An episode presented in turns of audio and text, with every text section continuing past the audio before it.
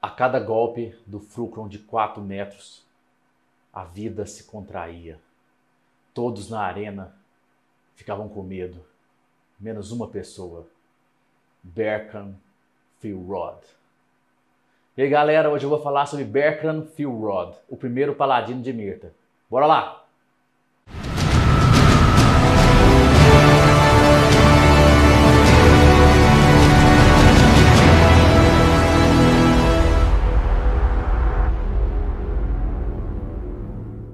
Antes de mais nada, galera, já curte o vídeo aí, toca no sininho, segue a gente, segue a gente nas outras redes sociais aí, o Instagram, Twitch, tem aventura toda terça-feira, 20 horas. Tá muito bom a aventura, a cara de Forkland. Vamos para o capítulo 34, hein? Bora lá. E, galera, eu sei que vocês hoje estavam esperando o Bernardino aqui finalmente falar o segredo do porquê as anões montanhesas conseguem falar com o fogo. Eu também estava esperando por isso, mas o Bernardino teve uns problemas e vai ficar para a semana que vem. Ou talvez ele está enganando todos nós e nunca vai contar esse segredo. Sei lá, vamos descobrir depois. Não, Vexen, para, Vexen. Pelo amor de Deus, Vexen. Bem, de qualquer forma, eu vou falar aqui sobre um personagem que é o personagem principal de um dos livros que vai sair do mundo de Forkland. Provavelmente no começo do ano que vem, no primeiro semestre do ano que vem. Esse livro quem vai escrever vai ser eu e o Adriano, o Adriano Rossi, ele já apareceu a gente numa live com o Bernardino uma vez, falando sobre DC e tudo mais. A, a rede social tá, dele do Instagram está aqui embaixo também, vocês podem ir lá curtir. Tem o canal dele também do YouTube, vocês podem curtir ele aí também, beleza? Bertram Philrod é o primeiro paladino de Mirta.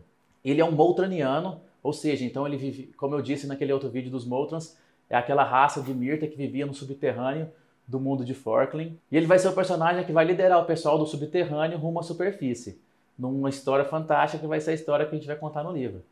O nome provavelmente do livro vai ser O Brilho da Superfície. A gente ainda vai ver isso quando acabar, continuar, estiver escrevendo a história. Agora a gente está montando mais o roteiro, é, fazendo uns detalhes das, das raças que tem lá no subterrâneo, como é que funciona e tudo mais. E logo, logo a gente começa a escrever. É, o Bertrand Philrod é um montanhano, só que ele nasce com algumas coisas diferentes dos outros Moltrans. Por exemplo, o sangue dele não é, ver, não é azul igual dos outros monstros, é vermelho. Além disso, é, como eu tinha dito no vídeo dos Moltrans, se, você, o Moltran está fazendo muito esforço, está lutando, ou seja, está fazendo algum esforço, seja até mental, as veias dele, por causa da, do, do quão clarinha a pele deles, né, meio acinzentada tudo mais, você consegue ver um pouco das veias saltando aos olhos, né? Então, quando você vê um, um Moltran comum, sem ser o Bertrand, você vê o sangue azulado. Já o Bertrand é um sangue avermelhado e o jeito que as veias correm no corpo dele é de um jeito diferente, diferente do jeito dos diferente dos moltronianos comuns. Ela corre, corre em várias direções é, completamente aleatórias. Então, assim, a fisionomia do corpo dele é completamente diferente. Outra diferença é o olho dele. O olho do Bertrand é um olho meio é, a pupila dele consegue fazer aquela, a, o que a nossa pupila consegue fazer quando está no escuro aumentar a pupila e quando está no claro diminuir o tamanho da pupila, né? Ele consegue ter essa habilidade e, e o pai dele, o Lorcan Phil, Phil Rod, ai papai, o pai dele, o Lorcan Phil Rod, vê nele, vê nessas habilidades é, uma maneira de vencer o famoso monstro que rondava é, toda a, a superfície lá, um monstro muito lendário e que já tinha destruído vários barcos e levado dois dos filhos de Lorcan. Então, o Lorcan é quem vai treinar o Bertrand só que ele sempre foi muito severo, levando o treinamento do Bertrand a quase a morte do, do várias, várias vezes, é, até esquecendo às vezes que ele estava é, treinando um filho dele, né? Então, apesar do treinamento muito duro e do jeito que ele tratava o Bertrand, ele sempre acreditou que o Bertrand podia fazer a diferença para o povo dele e trazer a vingança que ele sempre sonhou. Como eu disse, o Bertrand é o primeiro paladino de Mirta e ele e vai ter vários traços durante a história que mostra que ele tem essa ligação com a deusa e que ele tem uma longevidade imortal. Ele não é imortal do fato de você cortar a cabeça dele e ele ficar vivo. Ele é imortal de não morrer por, por tempo. O tempo não mata ele, né?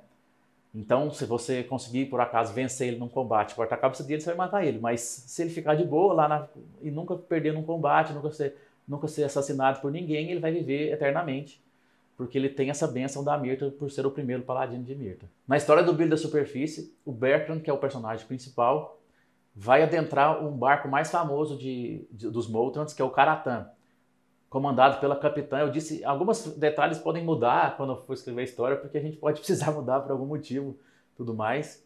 E quando eu disse no outro vídeo, vídeo eu acho que eu disse que era do Bulov, na verdade vai ser de uma mulher que vai ser uma capitã, a capitã mais famosa do, do Superfície, pau a pau com o Giramos, que é o sapo, o grande sapo, né? Que tem a cidade dele, a cidade de Giramos. E o Berkan vai tentar entrar nesse barco, no Karatan, que é um barco que tinha feito, feito por raízes, uma madeira especial que existe nos bosques de Mirta, no subterrâneo de Forkland onde estão tá os sapos eremitas verdes, que têm um conhecimento gigantesco, porque os sapos podem escutar qualquer ser vivo. Eles possuem essa habilidade que Mirta abençoou eles, deles serem capazes de escutar qualquer ser vivo do planeta. Eles conseguem escutar e entender qualquer ser vivo do planeta. Eles são, são raros, mas eles sempre estão nesse bosque. Então, se um dia você quiser saber alguma informação do mundo, você pode ir atrás de um sapo desse lá na, na, no mundo de Forkland, no subterrâneo de Forkland. Então, é difícil chegar até lá, que você não sabe...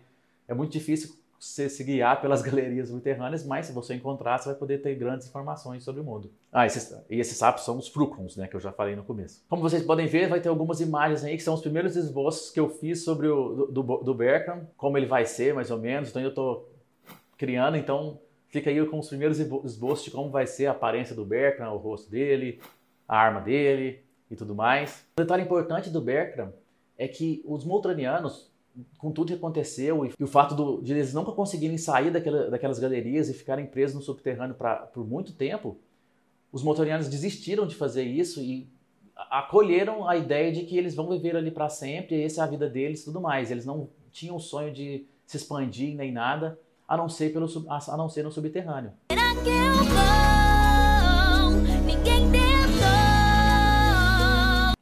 Né? O rei, o atual rei, quando tá, o Berkan está vivo, quando o Berkan está tentando entrar no barco e tudo mais, fazer tudo, tá vivendo a história dele, tinha desistido disso e, e eles meio que viviam uma, meio que uma idade das trevas, né, vamos dizer assim, porque eles não buscavam tanto conhecimento além dos que eles já tinham.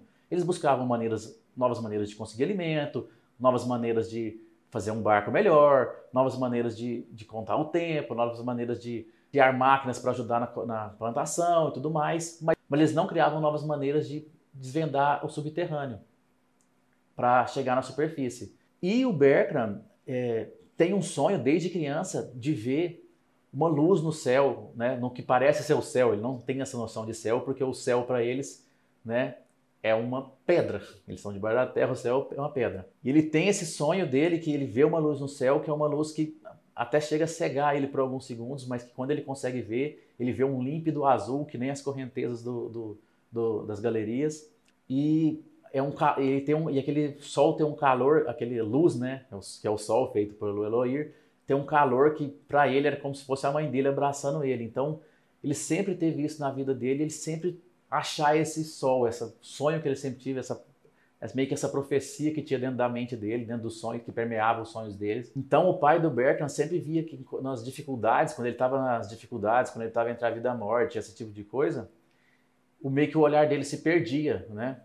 No, no horizonte e ele conseguia vencer as dificuldades. E é como se ele vislumbrasse o sol todos esses momentos, é como se esse desejo dentro desse motivasse ele em todos os momentos de dificuldade dele, fazendo ele buscar ir cada vez além do que ele do que ele conseguia, né? Conseguir superar os limites dele para um dia tentar descobrir o que era essa luz que ele via nesse, nesse límpido azul no, no alto.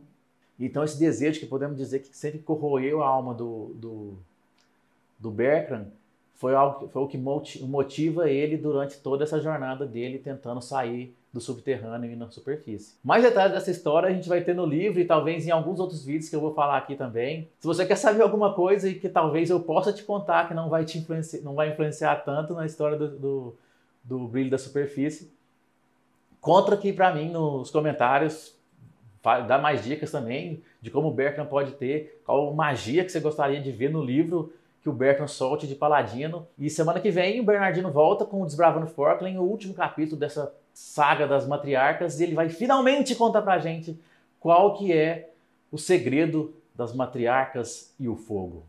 É verdade. Quer dizer, às vezes não. Então é isso aí, um grande abraço, galera. Até mais. Se não, perde a queda de Forkland, tá muito emocionante.